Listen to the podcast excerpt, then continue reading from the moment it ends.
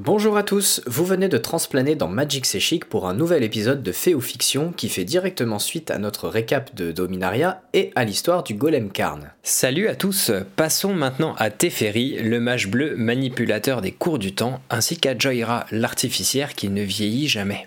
C'est vrai ça, pourquoi elle vieillit jamais, euh, Alvar? Eh bien, c'est ce qu'on va découvrir tout de suite, alors attachez vos ceintures pour un bond dans le temps en plein cœur de l'histoire de Dominaria. Comme on vient de vous le dire, Teferi et Joyra étaient élèves de l'Académie tolarienne fondée par Urza et Barin. Originaire de la région de Zalfir sur le plan de Dominaria, Teferi était aussi brillant que malicieux. Il était assez cancre et plutôt imbu de lui-même, comme le montre le texte d'ambiance de télépathie qui vaut le détour. Le plus décevant quand on apprend la télépathie, c'est de découvrir à quel point les gens sont vraiment ennuyeux. Teferi, étudiant de quatrième niveau. Mais son parcours euh, de jeune apprenti prit soudain une tournure inattendue suite à l'incident qui dévasta l'école entière quand le golem utilise une machine à remonter le temps plutôt instable pour empêcher la mort de ses amis. Il se retrouve bloqué pendant près de 20 longues années dans une bulle où le temps s'écoule plus lentement. Joyra le retrouve dans cet état, incapable de l'aider à s'en extraire dans un premier temps. Ce n'est que bien plus tard qu'elle trouve une solution pour le libérer, une machine fonctionnant avec les eaux de Tolaria. Alors ce n'est pas en raison de sa valeur économique ou écolo, mais parce qu'il s'agit d'un des seuls éléments à ne pas avoir été soumis aux étranges fluctuations temporelles qui perturbent la région depuis la catastrophe. Son idée permet alors de créer un portail entre la zone temporelle dite normale et la bulle où Teferi est emprisonné. Une fois échappé, Teferi sombre dans la dépression. Lui qui n'a pas vieilli après tout ce temps passé dans la bulle est soudainement en plein décalage avec son propre monde. S'il y a néanmoins bien quelqu'un qui n'a pas vraiment changé après tout ça, c'est sa sauveuse, Joyra, qui eut la bonne idée de boire cette fameuse eau tolarienne, stoppant ainsi son vieillissement et la rendant quasi immortelle.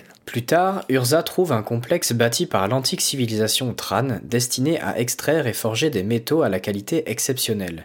Le fameux Manarig est situé en plein cœur de la région volcanique de Shiv, d'où Joyra est originaire en tant que membre de la tribu des Gitu. Leur ancien professeur demande alors à l'artificière d'endosser la charge de remettre l'usine en marche avec l'aide de Teferi.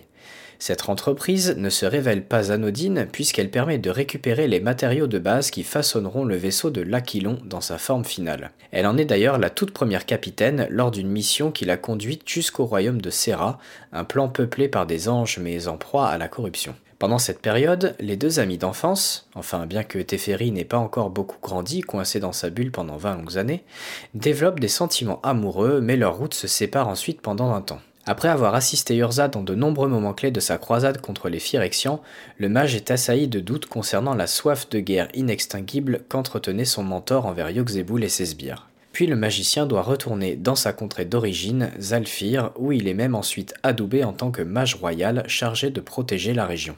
C'est à ce moment-là qu'il fait par ailleurs son ascension en tant que Planeswalker, même si nous n'avons pu retrouver la cause exacte du déclenchement de son étincelle, tandis que les événements que nous abordons à présent sont extraits de la storyline des éditions Mirage et Vision. Les dissidences étant nombreuses au sein de son peuple, Teferi est à l'origine d'un système équilibré de guildes régissant conjointement le royaume.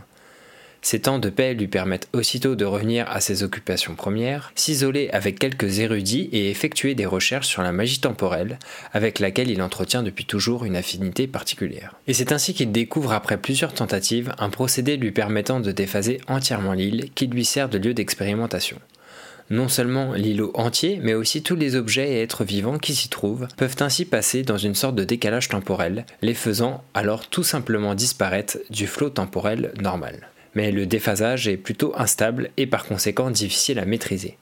Quand l'île rephase avec le monde, Teferi se rend compte que plusieurs années se sont écoulées et son royaume est de nouveau en proie à la guerre, une guerre causée par ses propres expérimentations. En effet, trois mages ont été attirés par les fluctuations d'énergie émanant du déphasage de l'île. Jolarael, une vieille amie de Teferi qui veut s'assurer si tout allait bien pour lui, Mangara, un sage venu par curiosité, et enfin Kaervek, un natif des marécages d'Urborg, voulant s'approprier ces flux d'énergie à des fins personnelles. Mangara, enfin politique, réussit rapidement à s'imposer comme dirigeant auprès des civilisations alentours. Kaervek décide alors de lui jouer un mauvais tour, lève sa propre armée en sollicitant l'aide de Jolrael et enferme Mangara dans une prison d'ambre. Les deux mages restants déclarent la guerre aux royaumes alentours et c'est ainsi que Teferi rephase avec son île alors qu'une nouvelle guerre civile bat son plein. Incapable d'intervenir directement dans ce conflit pour réparer les instabilités temporelles qu'il a causées, le mage bleu contribue néanmoins à renverser la balance via plusieurs actes décisifs. Il soutient d'abord les forces armées des nations faisant face à Kaervek, en leur apportant des renforts magiques les rapprochant un peu plus de la victoire, il convainc sa vieille amie Jolrael de changer de camp, puis il guide à travers des visions plusieurs héros de Jamura résistant à l'oppression du mage d'Urborg.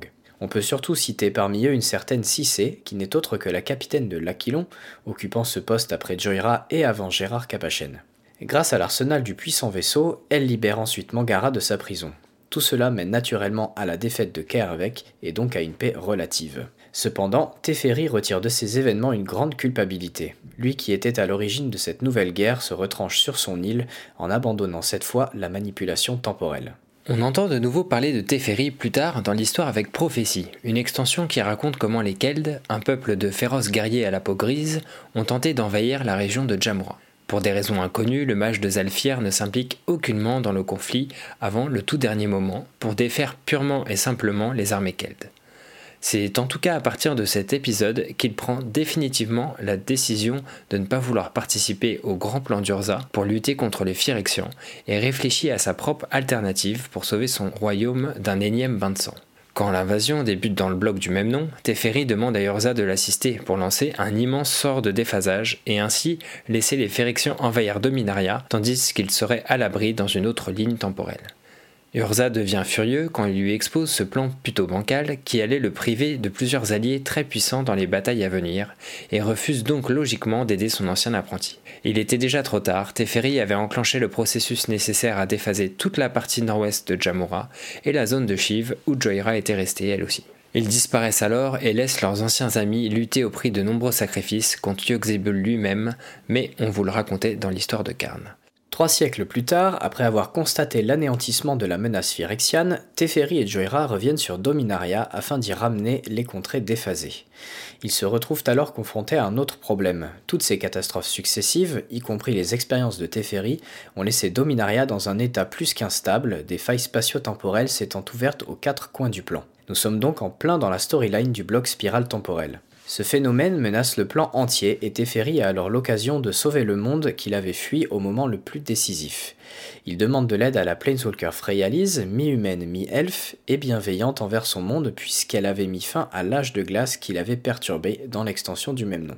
Puis c'est Rada, une guerrière Keld, là aussi à moitié elfe, qui rejoint sa Dream Team, ensuite Venser, un artificier originaire d'Urborg, et enfin son ancien ami Karn. Il s'emploie à faire beaucoup d'efforts pour rétablir le cours des choses, mais la tâche est vraiment ardue. Karn doit remonter le temps pour remplir sa part du boulot, tandis que dans leur mésaventure, le reste du groupe libère accidentellement un être maléfique tapi jusqu'ici dans une prison magique à la hauteur de la menace qu'il représente, un certain Nicole Bolas. Teferi se voit même ensuite contraint de l'affronter mais subit une cuisante défaite. Le dragon ancestral transplane ailleurs et l'archimage temporel fait le choix difficile de finalement abandonner son étincelle de Planeswalker afin de refermer une des plus grosses dérégulations temporelles se situant au-dessus de Shiv, ouverte en raison de ses actes passés. Il se retrouve donc coincé sur Dominaria en tant que simple mortel, et si le continent de Shiv refasse pour redevenir ce qu'il était autrefois, Teferi ne peut faire revenir la région de Zalfiratan avant ce qu'on appelle le Mending, ou la restauration, ce moment où toutes les failles réussirent enfin à être fermées. Le royaume dont il est originaire reste donc déphasé et a priori à jamais perdu. Nous sommes donc censés retrouver 60 euh, ans plus tard un Teferi qui n'est plus Planeswalker, qui a clairement vieilli, comme le montre le premier artwork de Dominaria, mais qui, selon sa carte apparaître, a finalement réussi à récupérer son étincelle. On a hâte de savoir comment il a pu s'y prendre et surtout d'assister à sa première rencontre avec les sentinelles, même si de sérieux indices sont donnés dans les cartes de l'extension là aussi. Mais ce ne sera pas le seul personnage emblématique de l'ancienne storyline de Magic, cher Alvar, puisque Karn fera son grand retour également. On a hâte donc de découvrir tout ça et de vous raconter l'histoire de ce bloc très attendu dans un prochain fait ou fiction. Et puis d'analyser les cartes aussi bien sûr. Merci de nous avoir écoutés et à très bientôt. Salut